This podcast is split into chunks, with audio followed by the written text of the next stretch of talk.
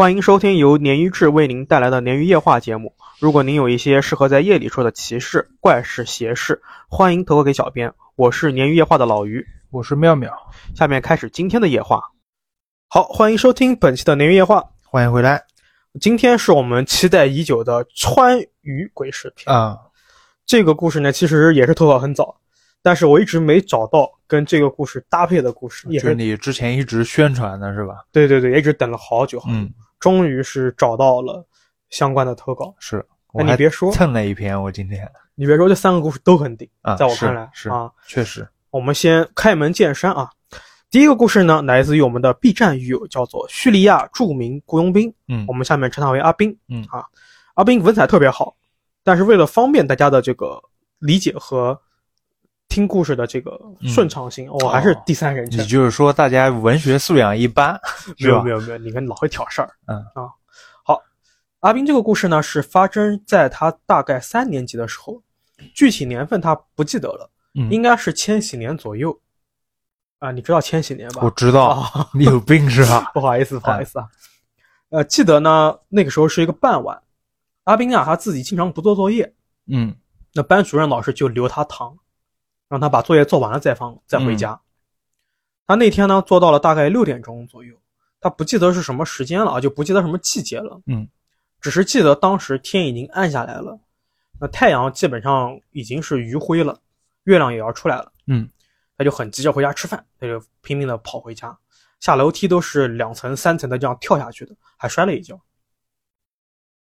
那因为他们学校啊本来就有一些比较诡异的传说，嗯，加上那天天气很暗。学校呢又空无一人，所以他摔了一跤之后都来不及哭，就飞快的穿过操场，往这个校门那边奔跑。哦，他是害怕是吧？对，害怕呀。哦，他那么皮，他还会害怕？啊，就不冲突呀。啊啊！其实阿斌后来说，应该老有老师和门卫在的，但是他那时候呃想也没想那么多嘛。嗯。那学校外面呢是一条很窄的街道，沿着这个街道啊向校门的右边走。就是以前的一个很大的一个棚户区了，嗯，但是大部分呢已经拆的就只剩残垣断壁了。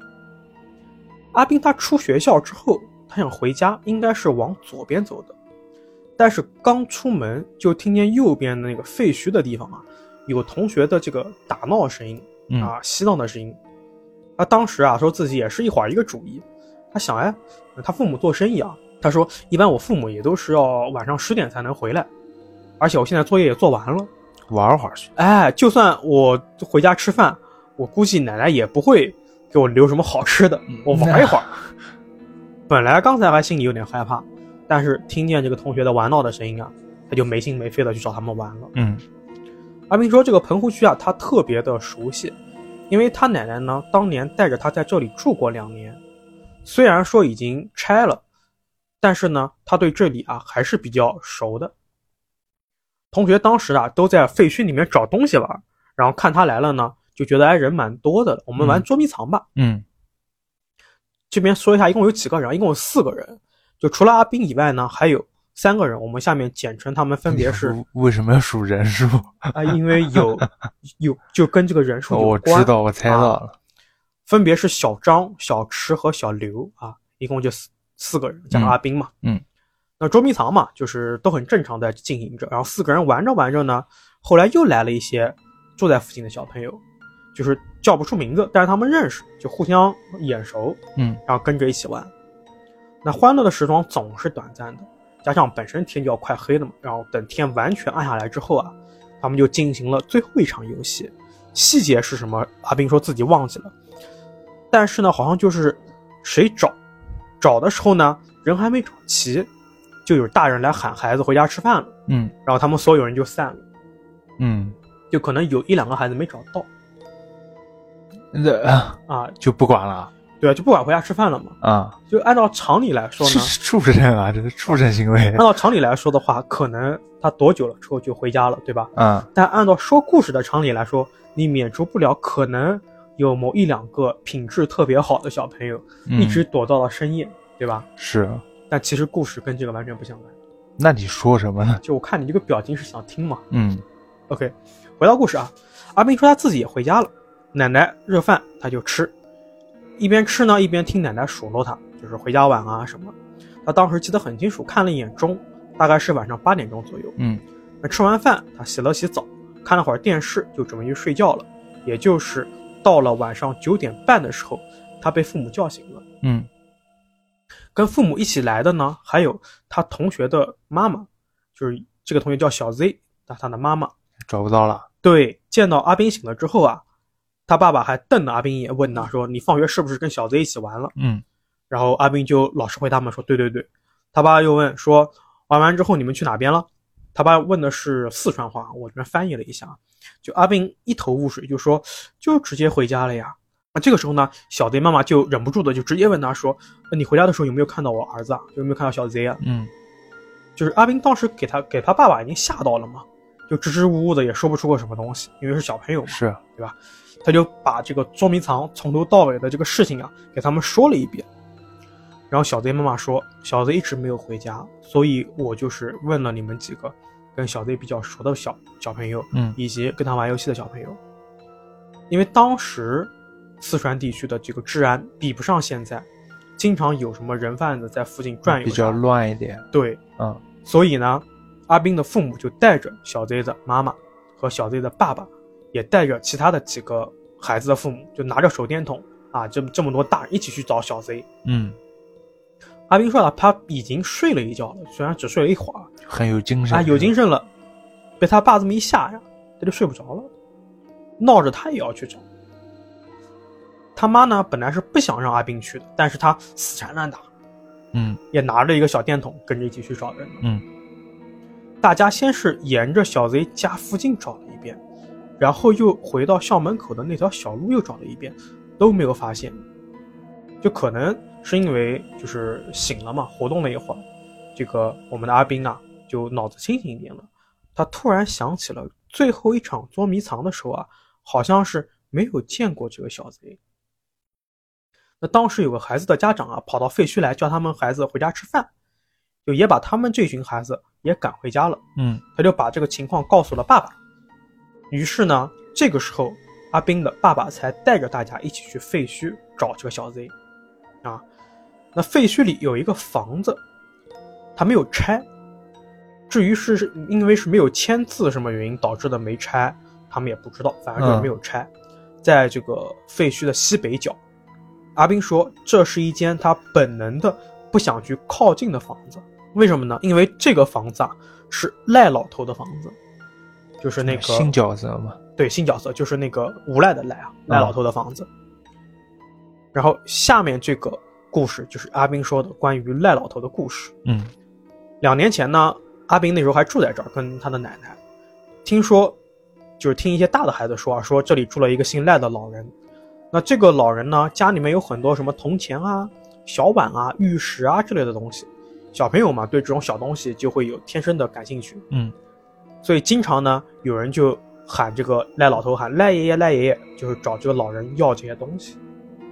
嗯一开始老人是不给的，但有一些大孩子呢，就各种借故给老人捶捶背啊、捏捏腿啊，然后跑到他家里面去偷这个东西。哦后来慢慢的呢，就变成了，因为赖老头可能觉得反正你们也会偷嘛，那不如我就送吧。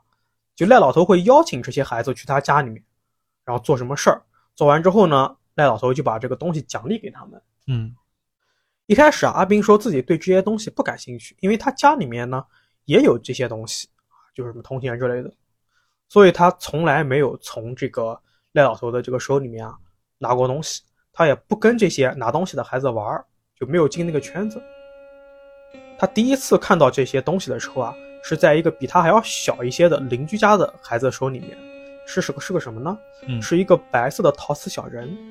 这个小孩呢，就拿着这个东西跟阿斌炫耀，阿斌也没在意啊，他一直对这个，就是阿斌虽然说是不在意这个东西本身，但是他对这个交换东西这个事儿有一点好奇，就是他也不知道这些人去给赖老头做了什么，嗯拿到的这个东西，因为呢，他问别的这个年纪大一点的孩子，他们一直支支吾吾不说，不告诉他。对，不告诉他，嗯那这个关系就是这个年纪比较小的孩子啊，跟阿斌关系不错，就在阿斌的这个威逼利诱之下呀，他终于告诉阿斌，是你要做什么？这阿斌是好人吗？威逼利诱是吧？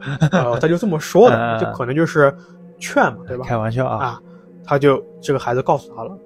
阿斌说，当时他是没觉得有什么的，但当他长大之后才会觉得毛骨悚然。说这个孩子说啊，每次赖老头都会拿一个东西问他们想不想要嗯啊，小朋友都说哎想要想要，然后呢，这个老头就会选一个小男孩带进屋子里面，脱掉他们的衣服，在他们身上摸来摸去，我操，猥亵，对吧？而且还恐吓他们说你们不准给大人说，不然我就会怎么怎么怎么。嗯那阿斌本身不感兴趣嘛，但是这个架不住是小孩子嘛，附近也没什么玩的特别好的嗯玩伴，他为了融入这个圈子，就被几个大孩子起哄，然后加赌咒，就赌气的走进了这个赖老头的屋子里面。嗯啊赖老头的屋子很黑，有一种说不出说不出名字的这种味道，像霉味一样。阿斌一进去就连续打了好几个喷嚏，然后他看见啊，屋子中间唯一有一个很亮的瓦片，然后呢，有一束光透过这个瓦片散进了屋子，让这个屋子亮了起来，就是那种透明的玻璃瓦。嗯然后阿斌后面给我补充说，啊、在他们那个地区啊，经常是用这种瓦房，用这种瓦片来增加光亮的，而不是电灯什么的。哦，啊呃，就是因为这种一般这种设置啊，在别人家里面会用很多，这样的家里面就会很亮。嗯但是赖老头家很奇怪，就这么一块，所以很黑。这个时候呢，他就看见啊赖老头躺在一个躺椅上面，也看不清楚他的脸，光呢只能照在他的脚上。嗯然后听见阿斌进来了，赖老头就躺在那边没动啊，只是说，哎，桌上面有水，你自己喝吧。阿斌说自己对他还是有点害怕的，特别是关于很多他之前的传闻，嗯感觉到挺邪门的，他就没敢喝水，站在原地，壮起胆子说：“说赖爷爷，我也想要一个东西玩一下啊。”赖爷爷呢就没说话，就是手扶着这个摇椅啊，哎，把自己撑了起来，就站了起来。嗯他这个时候阿斌才发现啊，原来赖老头这么高啊，站起来就把光亮啊全部挡住了。嗯他说现在想起来，估计有一米九了。那房间里面本来就很黑，加上这个赖老头把唯一的光线挡住了，所以阿斌就觉得这个房间非常非常可怕。就在他自己战战兢兢的向后退的时候，哎，赖老头不知道什么时候啊，走到阿斌面前了。嗯他伸出手想要去抓阿斌，阿斌本能的身体向后仰躲了过去，同时呢，他借着这个门口的光亮，就看见了这个赖老头的这个手，就看清楚了。嗯他形容啊，这个赖老头的手上有很厚很厚的茧，指甲呢又黄又厚又巨大，骨节很大，手也很大。嗯这赖老头估计是没有预料到阿斌会躲，因为他主动要东西的嘛，所以他整个人身体往前一探，没抓住，有个惯性往前一探，他整个脸和整个头也都暴露在光里面了。这个时候阿斌也看到了，赖老头看上去很老，年纪特别大，感觉比自己的爷爷和奶奶都要老很多，嗯脸上全是褶子，头顶是秃的，那花白的头发呢，在他这个脑袋后面零散的散落着，披在肩膀上，嗯，就这么长，地中海加长发嗯，啊，你可以脑补那种。我已经脑补出来了。但是他脸上最让阿斌害怕的是什么呢？是他的眼睛。阿斌看上去啊，感觉他眼睛里面啊像没有瞳孔一样，而是充斥着一团浑浊发黄的灰色。但是赖老头肯定不是盲人啊，因为下一秒钟他的手呢就掐住了阿斌的脸，嗯，然后赖老头就说：“你跑啥子嘛？赖爷又不吃人。我看着像要啊吃人。”他这个声音啊显得有些生气了。嗯阿斌这个时候他不敢说话，因为除了这个事情让他很害怕以外啊，这个赖老头掐他脸的这个手啊很重，嗯他感觉指甲都要陷进脸里面了。嗯对，疼到他后面就是赖老头后面说了什么话，阿斌都没听清楚。嗯因为阿斌是独子啊，所以家里面人都很宠他，所以阿斌啊，他说自己脾气还是挺大的。虽然当时很害怕，但是因为他被掐的实在是太痛了，所以他腾的一下就生气了。他也不知道自己从哪边来的力气，低下来就一口咬在了这个赖老头的手上。啊，这个赖老头呢，估计也没想着阿斌会反抗，还这么激烈啊，就惊呼一声，手一松，哎，阿斌挣脱开来了。那这个时候，阿斌说还要个屁的玩具啊！当时他就看着这个赖老头的这个脸上的表情非常诡异，也不敢再生气了，他就拔腿就跑，但是还是慢了一步。嗯，他一只手被赖老头给抓住了。这个时候阿斌就哭了，就吓哭了。他一个手呢扒着门，另外一边呢就是拼命的把另外一只手拼命往回扯，因为他被赖老头抓住了嘛。嗯，然后最后呢，他终于还是挣脱了，他哭着跑回家了。回家之后啊，发现手腕上面被赖老头的指甲划出了一个挺长的口子。后来阿斌的爸爸知道这个事情了，本来是要去找赖老头的，但是被爷爷拦住了。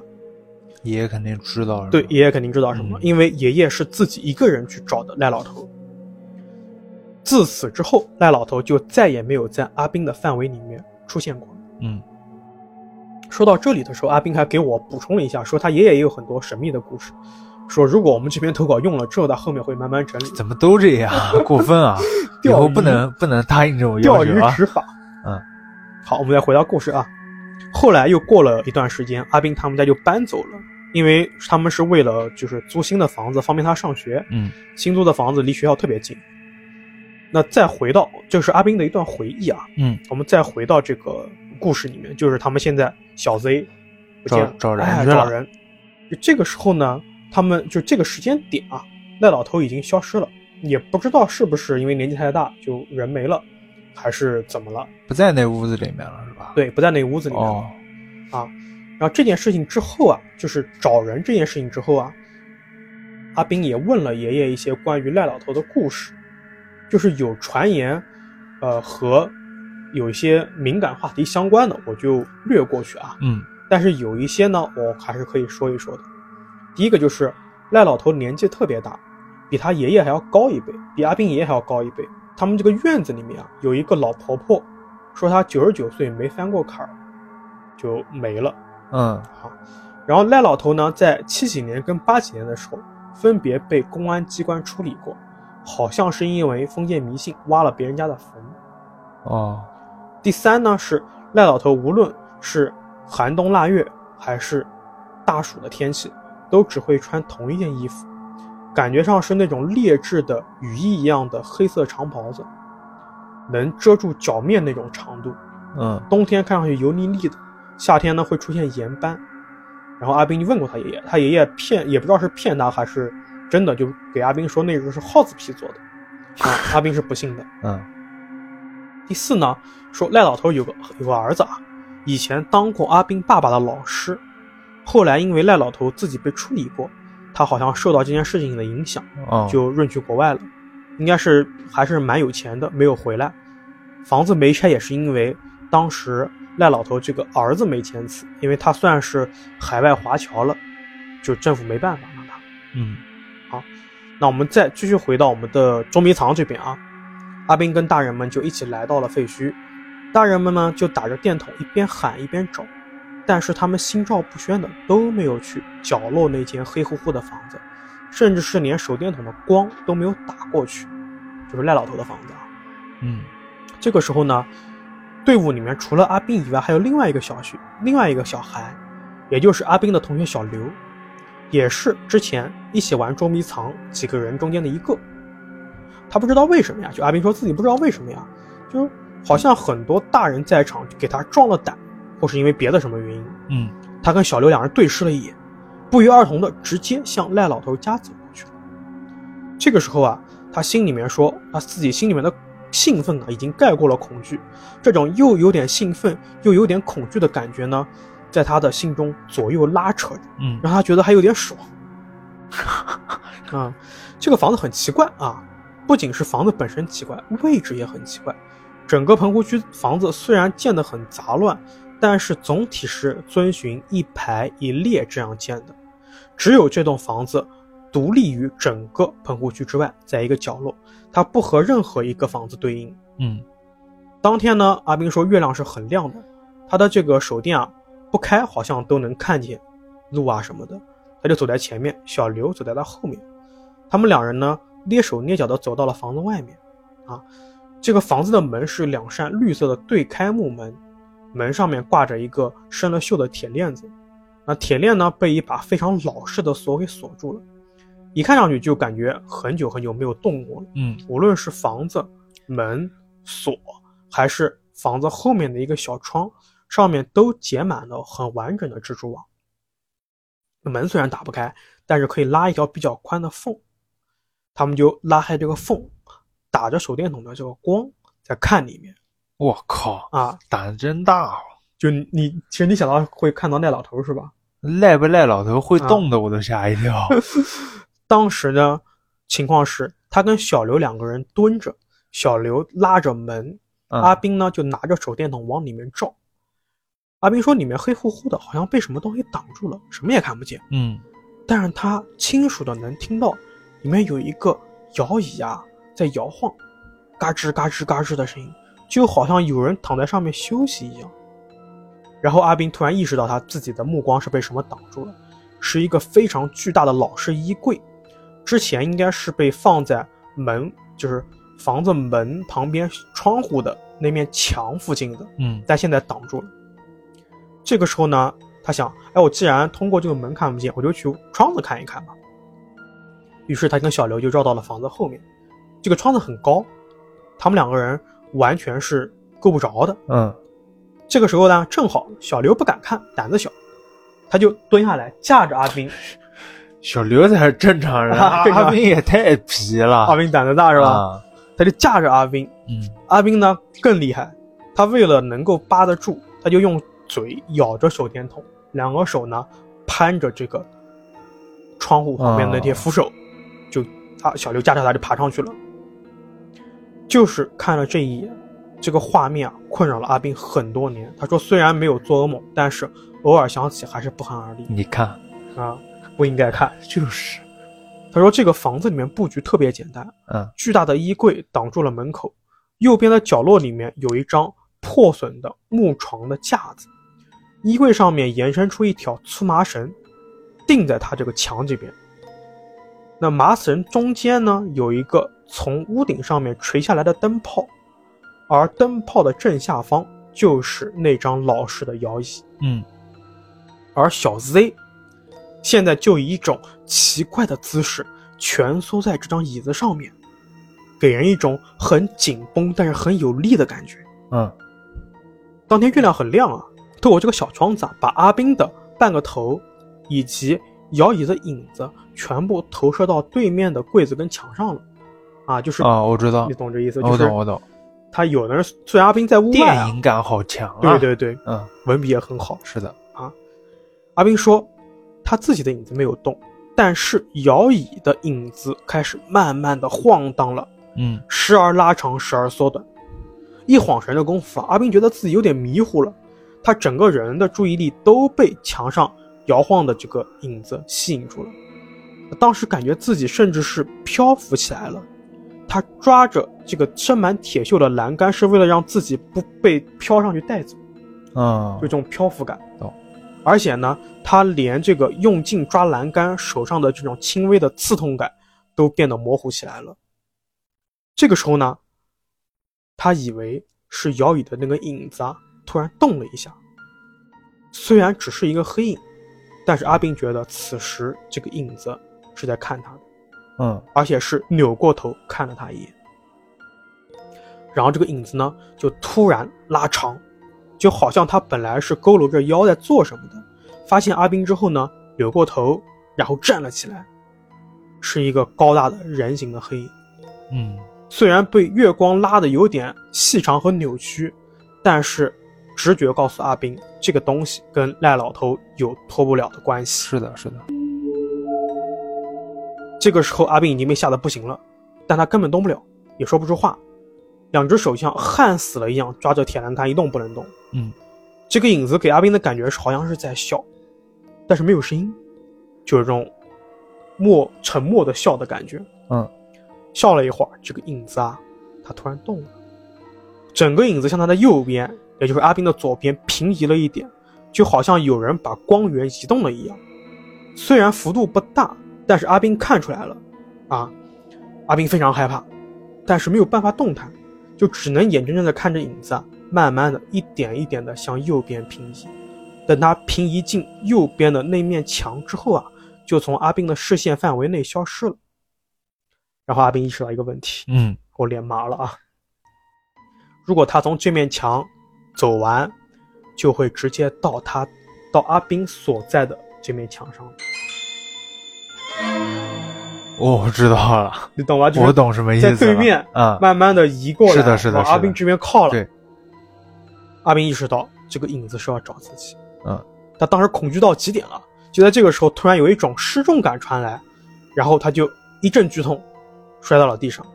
他虽然摔得很痛啊，但是他能动了。嗯，但他此时根本顾不得疼痛，马上赶紧哭喊着跑向大人们所在的地方。掉地呢，是因为架着他的这个小刘啊，吃不住了。我一直在想，这小刘干嘛呢？对，还在架，人家还在架着，多老实的孩子，吃不住了。因为他们两个孩子其实身高也不够去。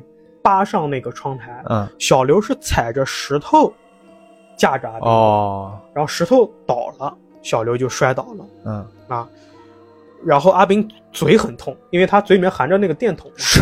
啊，然后卡在窗沿，把他的门牙都刮掉了，我靠，后续就是大人们拿着东西把那个锁砸开了，把小贼抱出来了，虽然小贼还没醒，但是阿斌感觉到他的紧绷的那种状态消失了。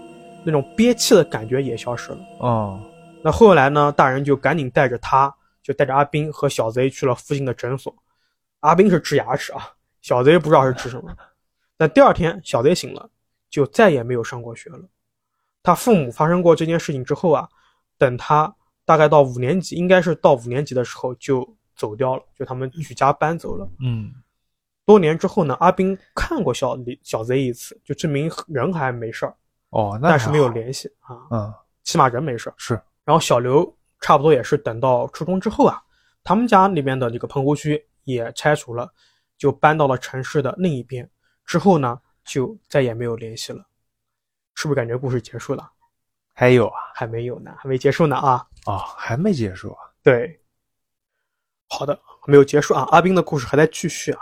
阿斌说呢，当时他在这个赖老头家里面看到一些东西啊，他其实是没有告诉父母，因为他还记仇，就是小时候赖老头的那件事情啊，他爸爸并没有帮他出头，所以他有点记仇。他 记得好难记啊，对吧？记节记得很久是吧？啊，所以呢，就是没他这个看到黑影的这个事儿，没有告诉他爸妈。嗯，但是过了几天啊，想来是他爸妈肯定是通过什么途径知道了，他们家店里面来了一个很奇怪的人。啊，这个人也牵扯了很多故事，我们也等阿斌在整理。我们先说跟这个事情承接下去的啊。嗯，阿斌补充，他们家是开酒馆的，虽然是县城的中心地方，但是因为他们的这个县城啊，距离这个最大的市集很近，所以呢，来他们家喝酒的人都比较杂乱，就什么人都有啊，有工厂的工人，有医生、老师、警察，也有农民、赶车的、收泔水的、拉蜂窝煤的。嗯，就什么样人都有，还有那些呢，就穿着不这么体面的体力工作者，也有一些，比方说卖假酒的呀、六门撬锁的呀、乞丐啊，都有。就是，呃，可以说是三教九流。其实我蛮羡慕的，这电影感又增强了。是的，就是他能见识这么小就能见识这么多不同的人，对吧？其实我觉得他比我强很多啊。是，就是什么人都有嘛。他从小呢就会在店里面帮忙啊，打打酒啊，称称花生啊，收钱什么的。嗯，他当时呢，他自称啊，他说我白白胖胖的很可爱，性格也有点粘人，有点社牛。来店里面喝酒的人都非常喜欢他，讨喜嘛。对，但这些人啊，喜欢他的表达方式呢各有不同啊。有一些工作比较体面的，会问他学业啊，或者是跟他讲讲我家孩子怎么怎么，对吧？每当他爸听到。阿斌成绩比较差的时候，就会假装恐吓他。啊那干体力劳动的这一群人呢，喝了酒之后就特别吵。跟阿斌不熟的人呢，一般不会逗他，但熟客呢，就用筷子蘸点酒来喂阿斌。啊，开头几次他还上过当，觉得这个酒啊特别苦、特别辣，那就不想喝。那还有一群人呢，就喜欢动手动脚，就捏捏他脸啊，抱一抱他呀。但是他们有的时候喝了酒之后啊，就下手没轻没重。阿斌也不喜欢让他们。闹了啊！那就在这个捉迷藏这个事情发生不久之后啊，他不记得自己啊为什么没有去上学啊，就一直在家里面帮了好几天的忙。嗯，那有一天夜里面呢，店里面人走的都差不多了，那经常有一个经常对阿斌动手动脚的那伙人啊，还在店里面喝酒聊天。然后阿斌就拿着一个捡到的木棍在 cos 孙悟空，啊，在外面疯玩。嗯，突然这伙人里面有一个中年男人站了起来。阿斌形容说他的身体有点佝偻，穿着一个泛着油光的蓝色中山装，戴着军绿色的帽子。他端起碗来，把碗里面的酒啊一口喝干，然后转头看了他爸妈一眼，就看到阿斌爸妈一眼。嗯，然后直接快步向阿斌走来。阿斌说：“这个人身上又脏又有酒气。”阿斌看他走过来，就下意识的不想跟他接触，但是这个人的表情非常的严肃，所以阿斌呢，他也不敢乱跑，他就准备直接绕过去去找他妈。但是就在绕过他试图去绕过这个人的瞬间啊，他觉得自己被抓住了，是那种非常非常大的力气在抓阿斌的肩膀。嗯，阿斌觉得这个人的手都扣紧了自己的锁骨。瞬时间，他就浑身酸软无力，似乎要瘫倒了。嗯，阿斌就本能的大叫，使劲的叫爸爸妈妈、爷爷奶奶，这样叫。他觉得父母啊肯定是听见了，因为他看到奶奶已经从里屋里面出来了，但是所有人没有人帮他，就任凭他被这个男的抓着。为啥？哎，我一开始也看到很好奇。啊，阿斌说，他现在回忆起来都能够回忆起自己当时的那种绝望。因为这个人任凭阿斌怎么的死命叫喊和反抗，他都一动不动，就是这么死命的抓着阿斌的锁骨。嗯，而且呢，他阿斌看到啊，家人都过来了，就是家人都在面前，但也不帮自己，那就更绝望了。对啊，但是这个人啊，他只是抓着阿斌的肩膀，没有去进一步的伤害他，阿斌逐渐就安静下来了。阿斌其实当时很奇怪啊，他说：“虽然我爸妈啊平时对我是这种放养的态度。”但是这群喝酒的叔叔阿姨，平时如果弄疼我的话，他们肯定是不允许的。对，而且此时啊，不仅是喝酒的酒客没反应，爸妈没反应，他奶奶也没反应。阿斌说：“要知道，要是平时啊，不管他做特别疼他，是吧？对，特别疼他，肯定会帮他的。然后阿斌此时心情就慢慢陷入绝望嘛。就在这个时候啊，他爸突然说话了，他说。是啥子东西嘛？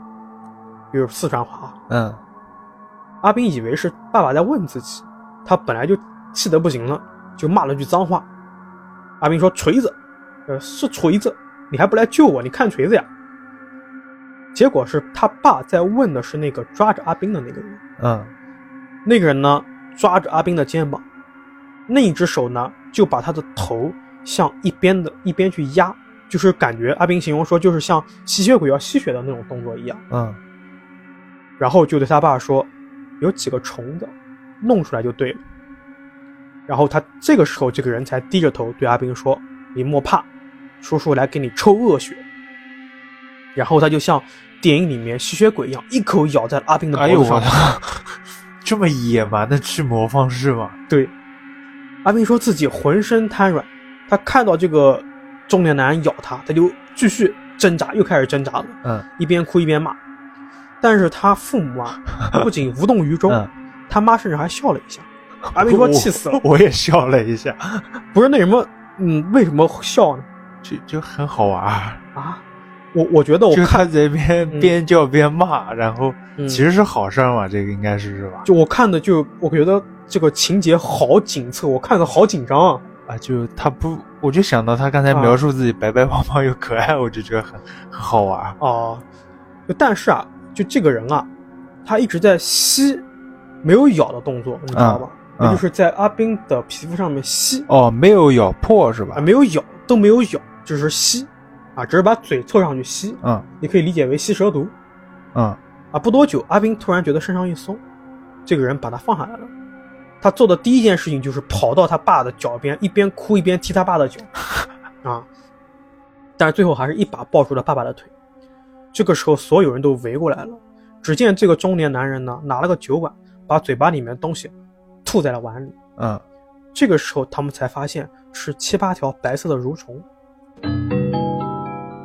蠕虫？对，一进酒啊，就开始不停的挣扎，最后蜷缩成一个球状，就不动弹了。阿斌说：“他确定不是蛆，因为他长大之后，他翻阅了很多书籍，对了很多东西，这个东西肯定是不是蛆，但是他拿到农业大学找教授，教授也说看不出来是什么东西，还还还在不在他就凭着记忆画出来了嘛。哦，阿斌说，这个从严格来说，很像是那种纯白色的蚂蟥，吃的很圆的样子，但是体型小很多，和拇指的指甲盖差不多大。然后呢，这个时候啊，阿斌才也不是说这个时候吧，就后来就是阿斌才知道那个帮他的中年男人叫米坨子，爷爷说他是个端公。那后面的故事，阿斌说还有很多，容他慢慢整理。嗯，这个故事就到这边了，就结束了。哦，结束了是吧？对，对对，好长。是的。其实我觉得，特别是第二部分，就是他被吸虫子的部分，我看的不能说热血沸腾吧，看的我也有点紧张啊。所以 Part 一和 Part 二有关系吗？他因为看到 Part 一的那个黑影才被虫子寄生的呀。Part 一给我感觉像什么啊？嗯，小丑回魂像吗？有点像。是吧？整个环境，整个小小镇，对然，后一个诡异的地方，然后对还有怪物一样那种，而且这个怪物是靠恐惧来变大的这种感觉，呃？差不多。然后几个几个小孩儿特别皮嘛，是的。但是他又有很忠实的地方，就是对，他看到这个黑影之后，大家都觉得没什么事儿，但他似乎是被这个黑影种下了这种，你说是蛊也像不像？但是四川那边对蛊蛊是在苗苗蛊嘛，对吧？嗯所以我不确定整个四川地区的一个有没有这个蛊的这种说法。所以 Part Two 那个男的是端公，端公是你可以理解为江西、湘西一带的大神，啊、是是一个特别的称谓，是他们家里面人请过来的吗？有可能是请过来，也有可能是酒客，然后看到有这么个事情来哦，帮忙哦。就是他能看明白这些东西，然后就对帮个忙，对啊，也有可能而且我我觉得是请回来，因为他父母都很淡定啊，，对啊，对吧？如果是不是请的，他应该没有那么淡定。在路上不是叫在路上，就是他妈嗯酒馆里面的少爷被人这样弄是吧？对，其实我我还是很难去把自己从这种紧张的情绪里面疏离开来啊。嗯你看啊，他开始看到那个黑影之后，他就被种下了这个我们暂且这么称啊，嗯那几个白虫嘛。他爸其实他爸他妈是知道的，嗯虽然带了他和小 Z 去了这个小诊所去诊治，是。但是阿斌的事情没有解决。阿斌以为没什么事儿，他甚至没有几，他有几天没去上学，是因为他爸他妈知道阿斌是对对对。状态不没错对没错没错，才特意请了端公，嗯。就是在，因为我觉得我一直以为端公是湖南湖北一带的，我不知道四川也有端公的说法，就特意请了这个端公来平事儿，而且端公我感觉就是看了阿斌一眼，问了点状况，就知道是什么事儿，想到了如何去处理的方式方法，并且去操作了，比方说先扣紧他的肩膀，再去吸食这个，把这个骨吸出来，啊，其实可能都是必要的都是，计划之中。对，而且他吸出来之后，他不是说我吐在地上干嘛，把它吐在酒里吐。酒里面。对，帅，其实阿斌这个事情蛮邪的，嗯，对吧？阿斌妈文采很好啊，看不出来吧？在这群里，节节奏也不错，是的，是的是？吧？你是听他在群里面说话比较粗犷，以为他是粗人，其实阿斌是粗中有细没有没有，我没有这么看别人啊，别乱说。啊。其实真的是这个整个故事的整体节奏感和紧密性，我觉得是非常非常优嗯秀的，耶，也是又挤进我们鲶鱼的 top three 了。你看那 top three 到底有几个？啊，现在可能 top five 了。嗯，OK OK，那我们也当然了，我们肯定是继续期待着阿斌的这个健康、平安、顺遂，是，也期待他后面的故事也期。待投稿。对，阿斌反正有我有他私人微信嘛，嗯我会跟他经常跟他聊一聊。好的，好的。那第一个故事到这边，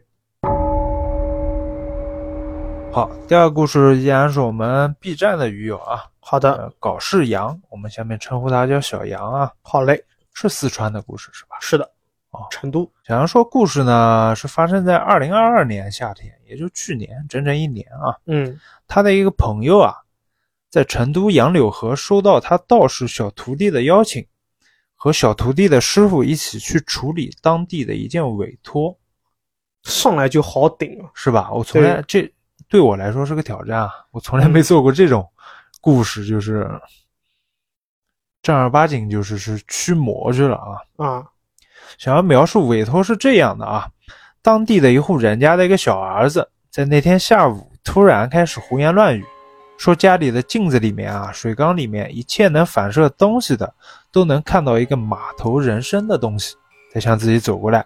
那这不就是那什么吗？牛头马面啊，对啊，啊、有点像吧？有一点像。这个马头人身东西啊，向自己走过来，一边走呢，一边狠狠地瞪着自己。嗯这家小儿子呢就被下魔怔了，嗯吓傻了，就缩在家里的一个小角落啊，不管怎么说都不肯交流，不肯沟通了。嗯师徒三人呢就来到这家，大师傅看了一圈，说家里面不像有什么精怪，就问了问那家当家的，也就是这个小儿子的父亲啊，嗯家里面有没有供什么神位？当家的说呢，自己这一辈这一辈呢都不怎么供奉了，但是老爷子当年，也就是这个当家的爸爸啊，嗯老爷子当年出去闯荡的时候啊，回带回来了一尊神像，嗯，是马头人身的，对应上了。对，看着有点怪怪的，通体漆黑的，还透露着一股诡异的感觉啊。嗯就别人家供奉神像都是放在厅堂里面，上次我们不是聊了嘛，对，对吧？就是很敞亮的地方。是的。这老爷子拿回来这尊神像啊，他却给他放在了家里面暗处，几乎不透光的地方，嗯，但是点上蜡烛，上上香，在那供着。确实有点怪。对好几起了，我们接到的就是嗯有时候是投稿，有时候是私信聊天，嗯就是好多地方供那些外门邪道神，他都是这样，见不得光一样。对，是的，好像是这些边外的神是有一种这种感觉啊。对据说呢，一开始他家里他家里面人呢挺排挤这尊神像的，嗯但慢慢的家里人在当地经商，竟然慢慢的开始积累起一些家财，就是赚了些赚了些钱，嗯富起来了。从此呢，他家他家就开始信这尊神像了，就开始老老实实的拜起来了。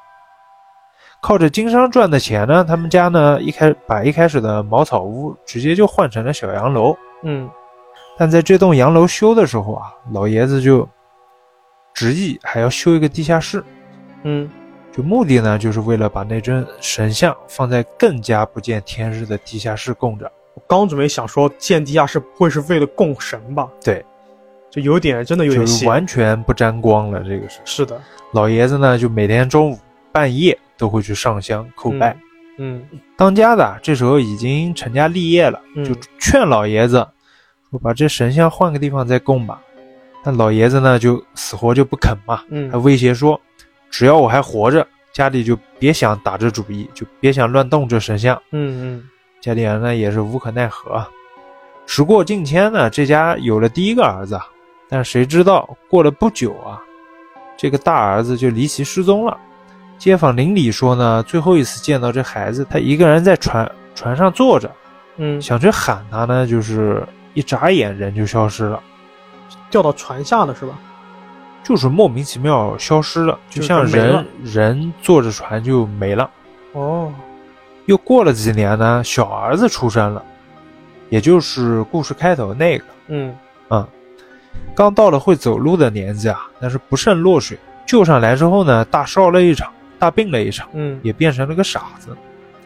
同时呢，这家老爷子啊，身子骨也架不住了，就在临终之际呢，就对家里人就交代啊，说这尊神像怎么上供，嗯，怎么摆放。嗯，交代完以后呢，就撒手人寰了。就规则讲了。对当家的呢，一开始还遵守规则啊，嗯，就是按照交代的来。对，慢慢的呢，生意上不景气了，加上各种变故，就是他逐渐的对这神像也失去信心了，就嗯开始不信了，干脆把神像拿白布一裹啊，就嗯扔到杂物间就不管了。小杨跟我说啊，虽然这家的生意慢慢的不景气了，但毕竟瘦死骆驼比马大嘛。对，他们家小洋楼呢还是可以出租的，嗯因为离大学比较近，房子好看，又依山傍水的。嗯所以挂出没多久呢，就有学生过来租房子。但是学生们啊，普遍都反馈这间房子怪事不断。嗯前前后后三任租客，有两个都说，出租的三楼房间里面住的心里慌慌的，嗯，说时常能在镜子里面看到河里有匹马在蹬自己。就是那个神像。对，更有一个学生啊，直接从三楼楼梯上滚落，一条腿都摔断了。我去，自此呢，他家房子不干净的事情还传开了，也不好租出去了。嗯现在呢，自己家小儿子也出了事儿，嗯，就是时间线回到现代了嘛，现在了，当家的实在没办法，才找来这几个大师。他实际上呢，也是知道，可能是因为神像导致的。嗯但是俗话说得好啊，请神容易送神难，对，对吧？更何况自己家老爷子请回来这这尊神像啊，不像是常见的神，更像是一尊邪神。是的，小杨说，大师听完之前的事情啊，就带着大伙去那个地下室里面去看去了，嗯就从杂物里面找出来了。嗯大师做好做法的准备了，就把白布慢慢揭开来，就那尊诡异的马头神像啊，就嗯露出来了。嗯。大师拿手电一照啊，仔细一看，发现这这东西做工不差，古人的衣服褶皱分明，马头上鬃毛做的呢也很精细，嗯，唯独就是让人感觉非常诡谲的是啊，这马的表情是怒目圆睁的，光线再一打，就感觉很凶，就很不祥的那种感觉。很邪，对，很邪点。大师说这是个淫词，你们家老爷子当年出去的时候，应该是费了不少功夫才弄到这东西的。嗯他在世的时候呢，算是全心全意在供奉他，就还算相安无事。嗯但是他走了啊，家里的年轻人不再供奉了，嗯，这尊神呢，只好自己动手了，去驱功了。哦，所以你们家现在才成这样了。但是索性啊，现在处理还不算太晚啊。嗯明天我去道观多请点人过来，就把这神像给处理了。嗯这家人听了这话呢，就松了口气，嗯，赶紧就道谢了。所以什么是淫词呢？淫词就是相当于没有编制的那个神，他所建造的一个哦场所的那种祠是祠堂祠那个堂的祠，祠对对，哦，淫就是三点水那个淫，我让我感觉像是姑娘庙的那种感觉，是吧？嗯，就是那种阴庙里面供奉的这种，对，呃，它可能不见得是不太，是正经的神，一般来说是可能是有法力的鬼仙之类的。，对。小杨说，事情真正诡异的部分啊，从这个时候才开始啊。哦，师徒三人当晚回去，不约而同做了个相同的清明梦。嗯，清明梦嘛，就是你对我知道的梦里面你知道自己在做梦，是的，梦见他们师徒三人啊齐齐的站在河岸上面，白茫茫一片，但天上呢却下着白色纸钱。我去，这个场景就有点顶。小杨说，他朋友从梦里面醒过来，就和小杨说这么个事儿。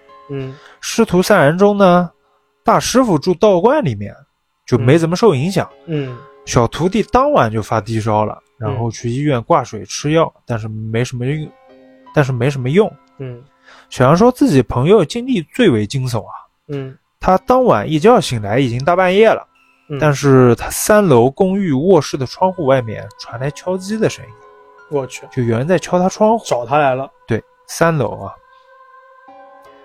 他当时脑子一懵，就立刻把家里面所有的灯全部打开来，嗯然后坐在客厅里面开电视，开始守夜。嗯即便如此啊，他依然能听到门口还有声音。什么声音呢？你猜什么声音？继续的敲门是门口敲门声，嗯，对吧？不对，那什么声？小杨说是马蹄踏在土地上的声音。那个神像找来了。对他立刻明白了，就小杨这朋友，嗯他立刻明白了，这神像附在他们身上找麻烦来了。他先是打电话，就是看看其他几个人情况吧，嗯然后和小杨用软件聊天聊了一夜，就守夜。嗯小杨问：“你怎么就是只是听到声音，没有什么更更严重的事情啊？对，？”小杨朋友说：“可能是我是习武之人，家里面还收藏了一些古兵刃，煞气比较重，哦。那东西呢不太敢进来。”嗯。小杨说，那晚他们俩聊到三四点钟，嗯。那声音慢慢开始消失了，然后小杨朋友才回卧室开着灯准备睡觉了。嗯。就这样熬了好几天好几夜啊，他朋友也有点受不了了，就和小杨说，他和大师傅几个人讨论了，他们的做法肯定是没问题，嗯肯定是这家人还有隐瞒，就是有被没说的对没说的情况，才导致现在这种情况。对，可能做错了，因为没说嘛，对漏说了，做错了。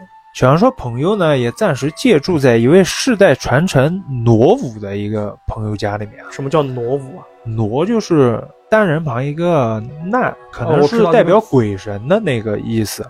傩舞呢，哦就又称鬼戏啊，啊，是汉族一个比较古老一种祭神跳鬼、驱魔避疫的，然后表示安庆的一种舞蹈啊。就有点像祭祀上面的这种舞。，对对对，就是就当驱鬼嘛，你就可以理解为驱鬼的舞蹈。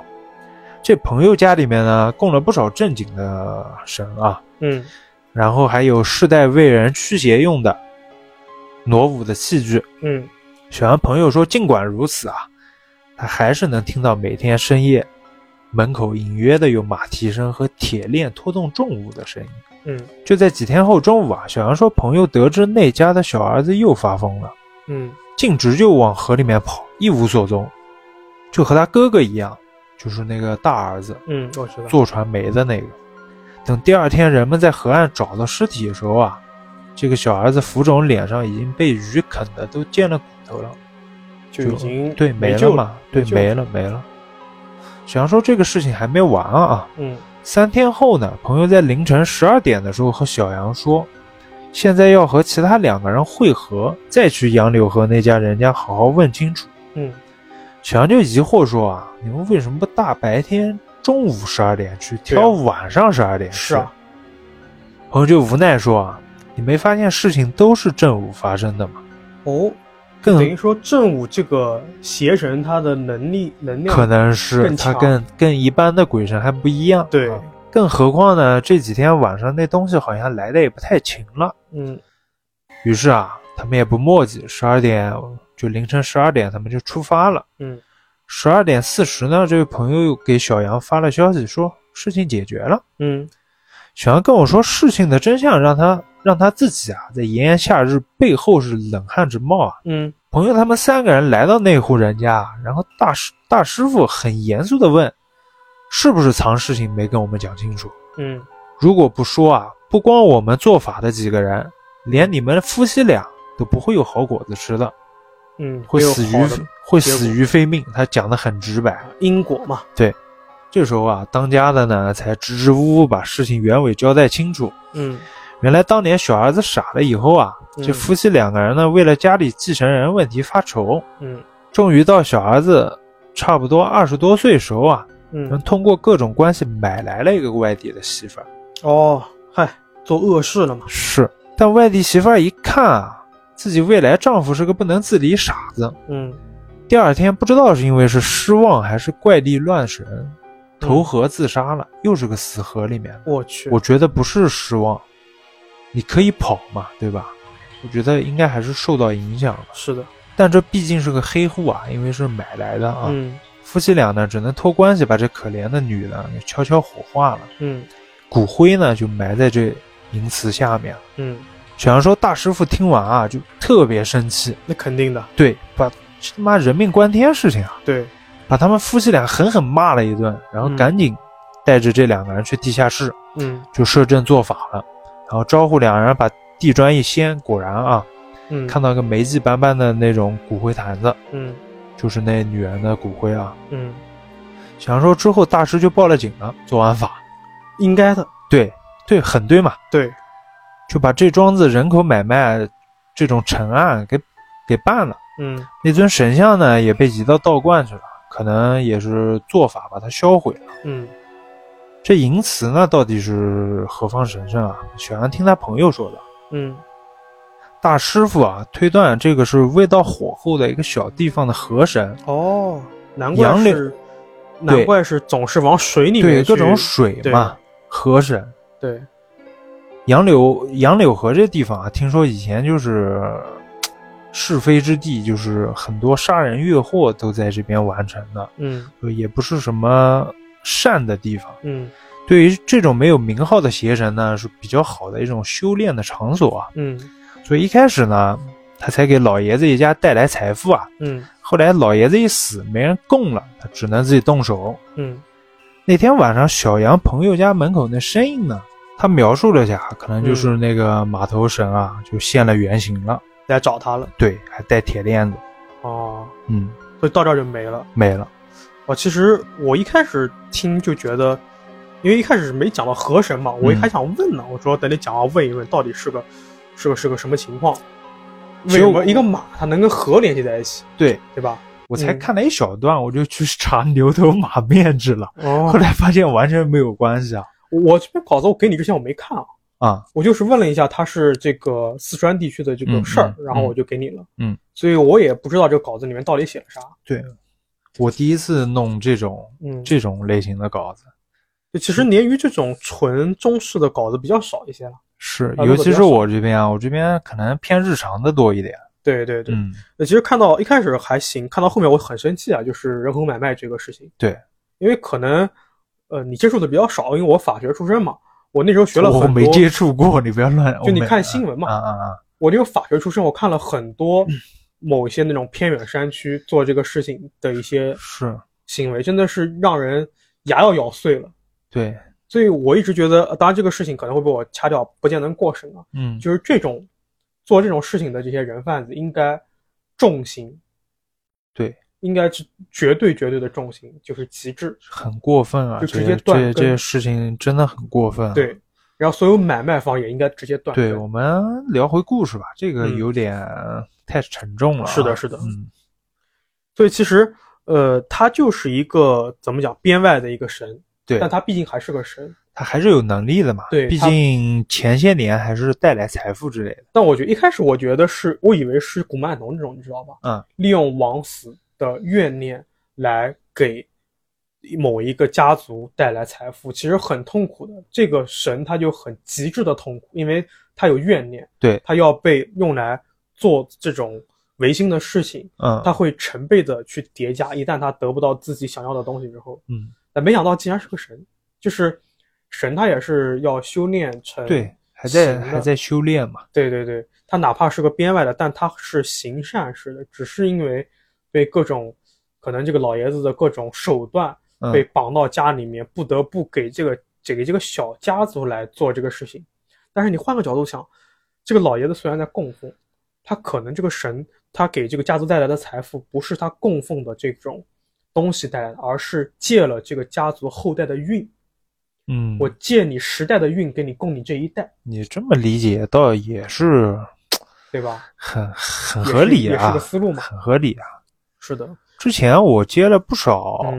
也不算投稿啊，嗯。有好几个就是问那种供奉的嗯。气氛很诡异的，嗯。就是那种我之前也提过嘛，嗯，黑乎乎的供在那供一神像，就是咱们能远离就远离啊，是的，是的，对。这个你摸不清还是少弄它到底是什么情况。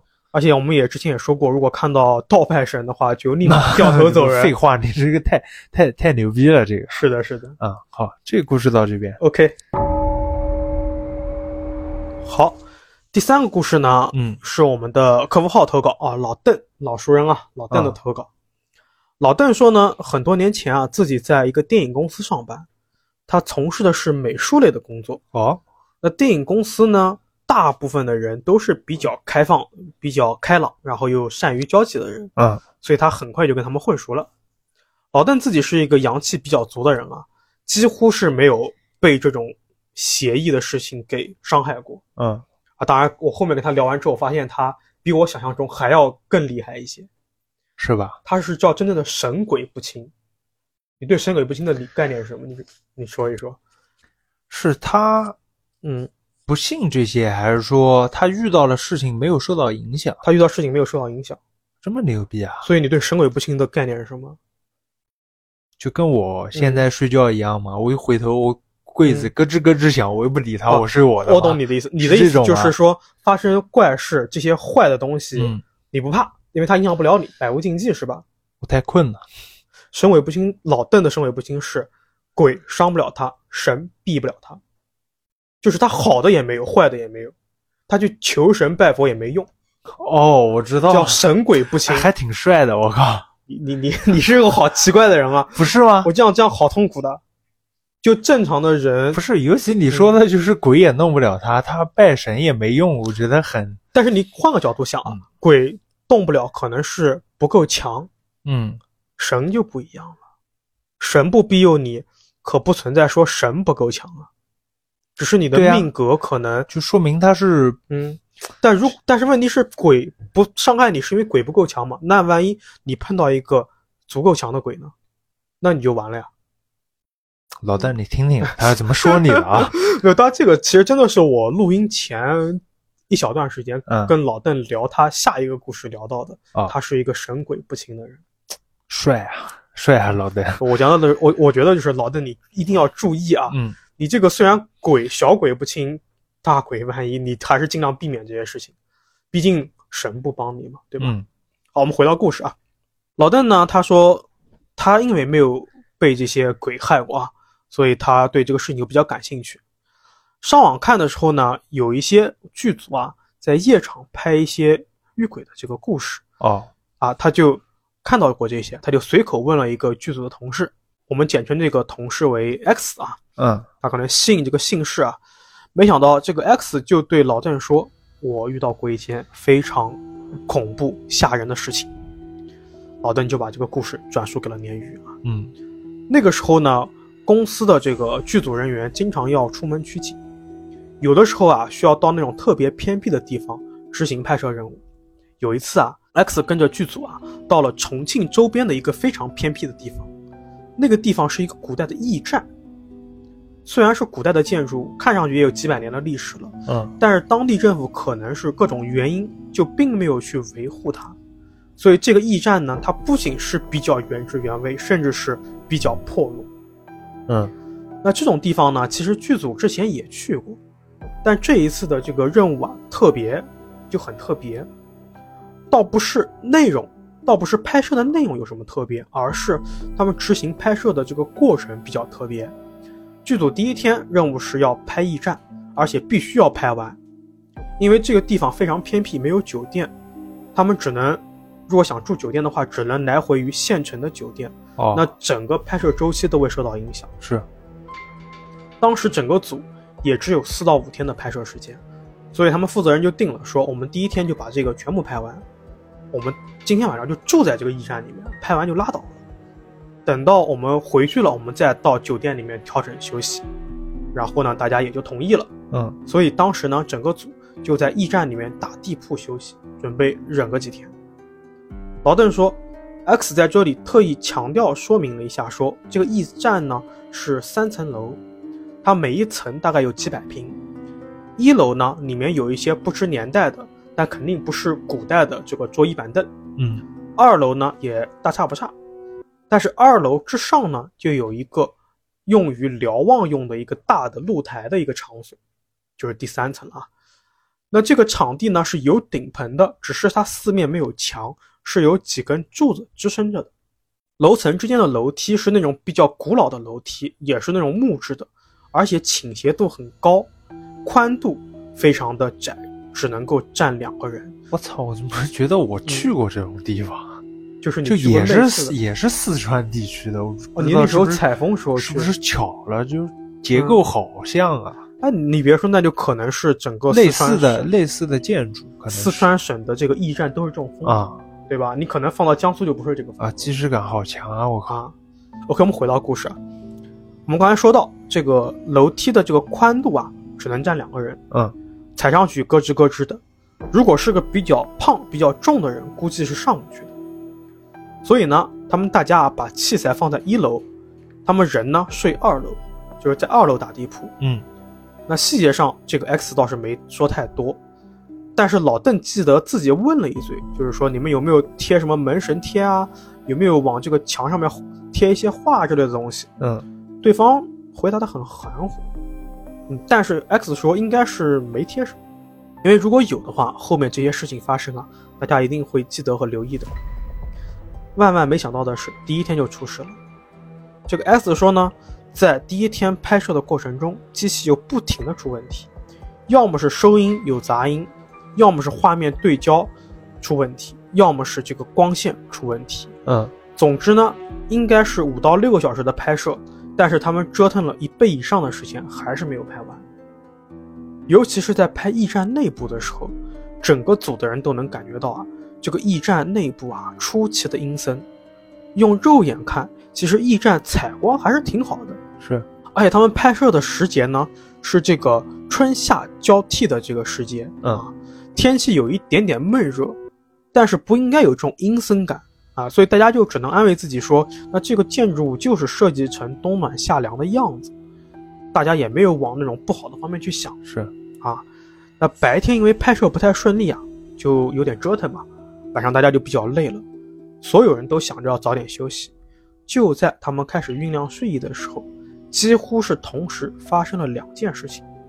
一开始是所有人突然听到三楼有女人的谩骂声，啊，几乎是同一时间，有一个男同事 L 突然说自己好冷，然后把他能找到的衣服，所有的衣服都给披上了，裹在被子里面，还是在瑟瑟发抖。嗯，这个时候，这个又补充了一下，说一开始大家刚开始不确定这个女人的声音，谩骂声啊是不是在三楼，但是有两个同事正好是在盘点这个物料的，同时他们把门锁上，在一楼盘点物料，嗯东西都放在一楼的。上了二楼之后呢，听到了这个声音，然后就问二楼的同事说：“有人在三楼打电话吗？这都要睡了，怎么这么吵啊？”这个时候大家就意识到，哦，这个谩骂的声音是从三楼往下传的。这个时候呢，就有人问说：“这个声音是不是楼下有人在骂传上来的呀？”那这个刚上楼的这个同事就说：“不可能，我自己刚才在楼下呢。对我刚盘点完所有物料，关上门，确定没有人。”这个时候，所有人就有点发懵了。嗯，再加上那个打着摆子的、这个打着冷战的那个同事 L，整个环境就显得格外的诡异。嗯，不过啊，可能就是因为太累了，大家也没有想再管这个事情，只是给这个打冷战的这个同事啊喂了热水，然后也就休息了。当然，L 这个时候他的神志还是很清醒的，他就是冷。没想到第二天一大早开工，有人发现 L 在发烧，我吓我一跳，我靠？我以为 L 死了。不怎么可能这样子？要这样的话，这个故事可能就是另外一个发展方向了。嗯啊，发烧了啊。然后他们就问了一下，说：“L 你怎么了？”L 这个时候呢就迷迷糊糊的说自己不太舒服。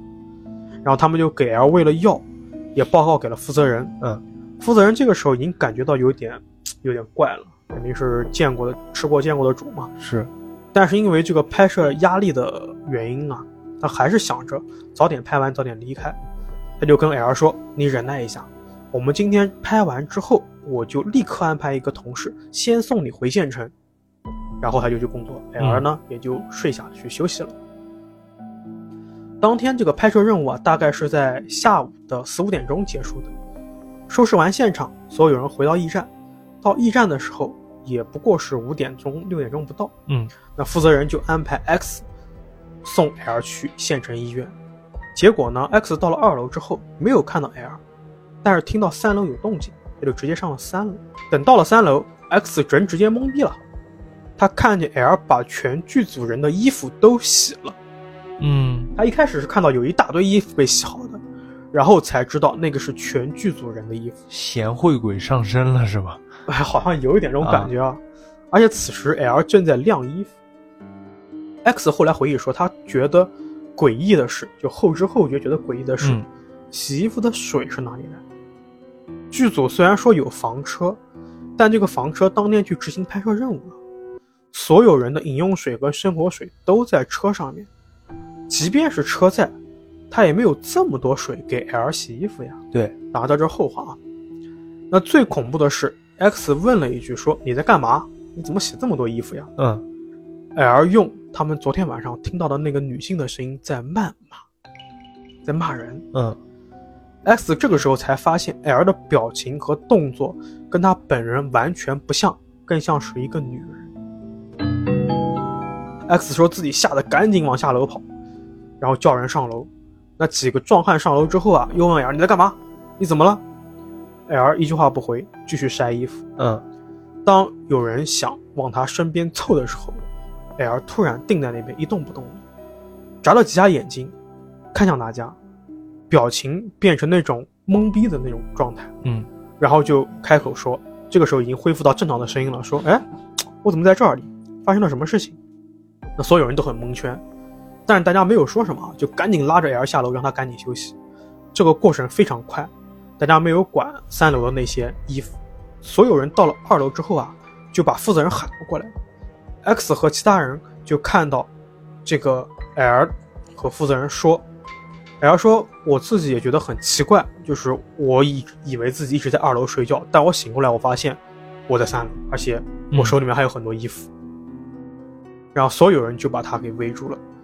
那负责人这个时候还是比较临危不乱的啊，他当时就打了个哈哈说：“哎呀，你这个你这个发育不行啊，你这么大年纪了还梦游。”嗯，然后就让所有人不要多想，说你们继续执行我们的拍摄任务，然后私下里面让 X 赶紧开车送 L 回县城。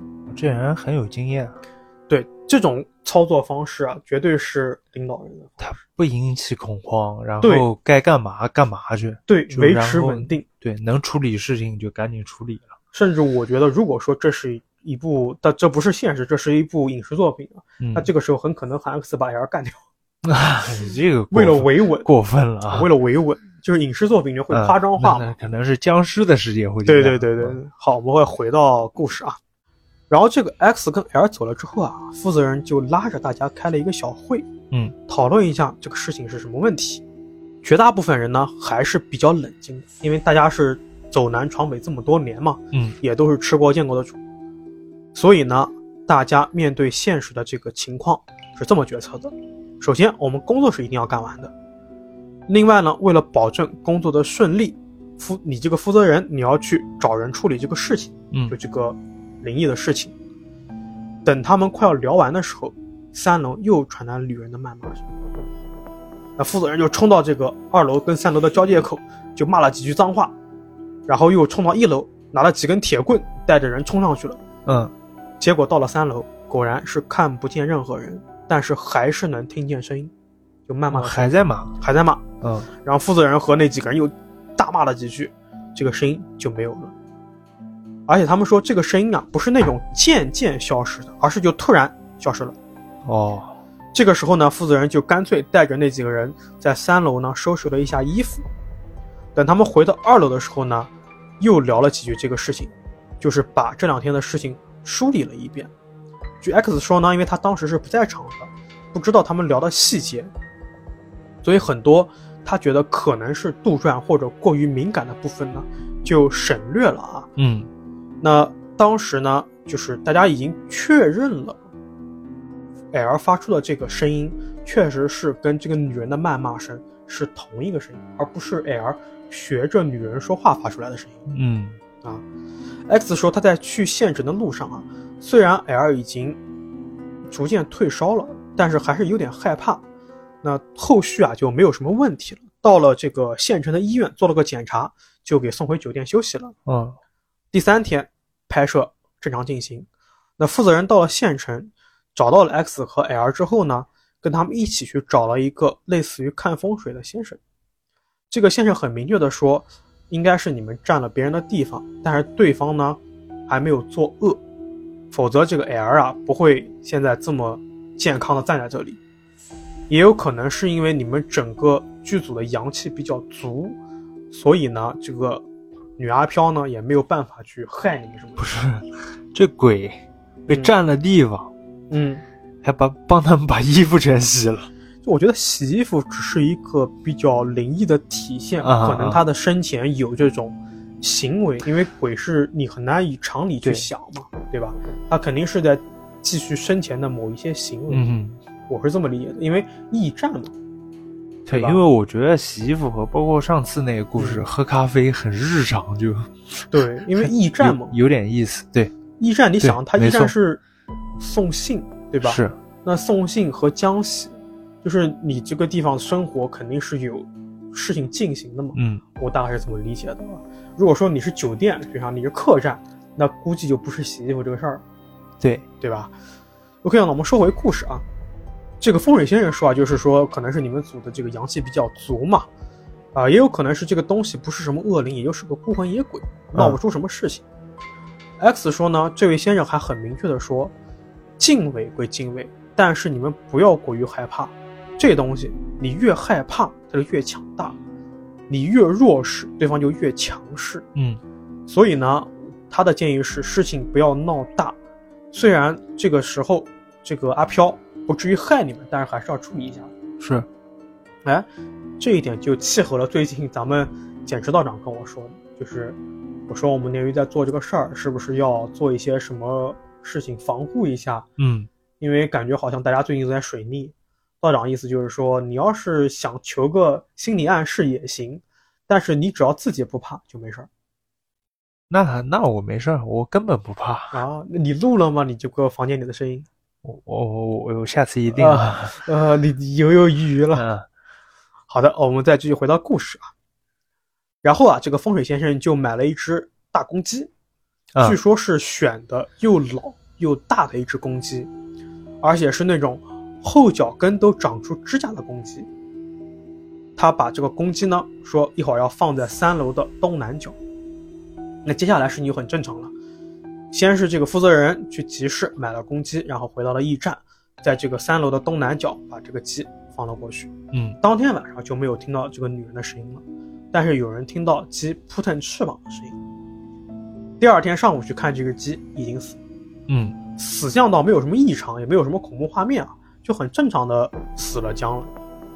然后他们又问了几嘴，那个先生说啊，说这应该就没事了，但是如果出现鸡毛一地啊，鸡血一地，那就是有问题，就要换法子了。嗯那虽然是有办法，但这个先生说，如果再出事，你们最好不要纠缠，就直接撤，啊。然后故事到这边就结束了。但是非常有趣的是啊，老邓给我说，不知道是巧合还是说是可怕，在 X 给老邓说这个故事的时候，他俩所处的那个工作室的吊灯突然炸了，玻璃碎了一地。虽然大白天，他们俩还吓了一跳我也吓一跳，啊我，觉得比前面铺垫的都要可怕一点。就是这个灯炸掉啊。对，我我觉得可能还是因为，要我我我觉得是这样子啊，就是我见过灯炸，嗯我可能会被吓一跳，就是因为它炸嘛，有东西炸了，你肯定会被吓一跳。但是你要让我选的话，我宁愿多炸几次灯，也不要到驿站遇到这个事情。但是他们俩在聊这种事情，你比如说我们俩在聊节目啊，聊比较嗯紧张环节啊，突然我灯肯定会吓一跳对啊，肯定吓一跳。是的，是的，是的。但你让我选啊，我还是选我们俩聊节目炸了灯，而不是我们俩 经历了什么事情，哎，那不废话？对吧？就是你嗯那个上楼碰到的那个事情，就也很恐怖啊。什么时候啊？你怎么跟上次上次我们俩节目里面就讲过了？你怎嗯么又一脸懵逼呢？我不，我真不记得了。就是我感觉我们经常要讲这个，就是你在找厕所嘛，你到公司楼上找厕所哦，嘛，不好意思，你们每次都要懵逼一下不好意思，。不好意思。我有时候其实碰到这些事情就是挺可怕，但是我回头就忘了你神经大条啊，所以你可能遇到一些诡异的事情之后，但是你忘记了。啊，就跟我们那天录完节目，不是楼道有东西嗯碎了一样，就掉地上了一样。啊，是的，说你还问为什么？你刚才刚才我以为你提的是那件件事情那件事情，对，你不啊提我根本想不起来。你楼道毕竟有窗嘛，所以有点风吹进来也也是能理解的，啊对吧？？是是，但是你那个事情就比较刺激了。啊，我我们就不带鱼友复习了，大家可以嗯看啊。对我们说回故事本身啊，其实老邓还有很多他在日本留学时候的故事，啊，我在慢慢的去挖。有一个故事呢，他说他，我问他的时候是下午，他说现在太晚了，明天白天再给我讲。下午还嫌晚、啊？，对，是的，看来老邓胆子也不大啊。五点六点的样子。啊然后他还投了一个，故事呢，也是他自己身上碰到的，太邪性了，我就不不用了。哦，我觉得你可能受不了。不是你碰的粉丝都好好啊，我这边有嗯粉丝专门留着晚上给我发、发节目、发那个稿子的，这证明是优质粉丝，我跟你讲啊，就是人家就是给你制造氛围嘛。很过分啊。好的，那今天的最后一个故事也到这边结束了。嗯，我们川渝鬼市应该是突破我们鲶鱼的这个录音单单集时长啊单集时长多久？呃，一一小时多，将近一个半小时。一半小时减减也得一个多小时吧。是的，是的，是。OK，那一样的，感谢大家继续对鲶鱼的支持和关注。呃，也希望如果说您有一些适合在夜里说的奇事、怪事和邪事，继续给我们鲶鱼投稿。任何一个可以联系到我们的平台都可以发来投稿。拜拜。拜拜。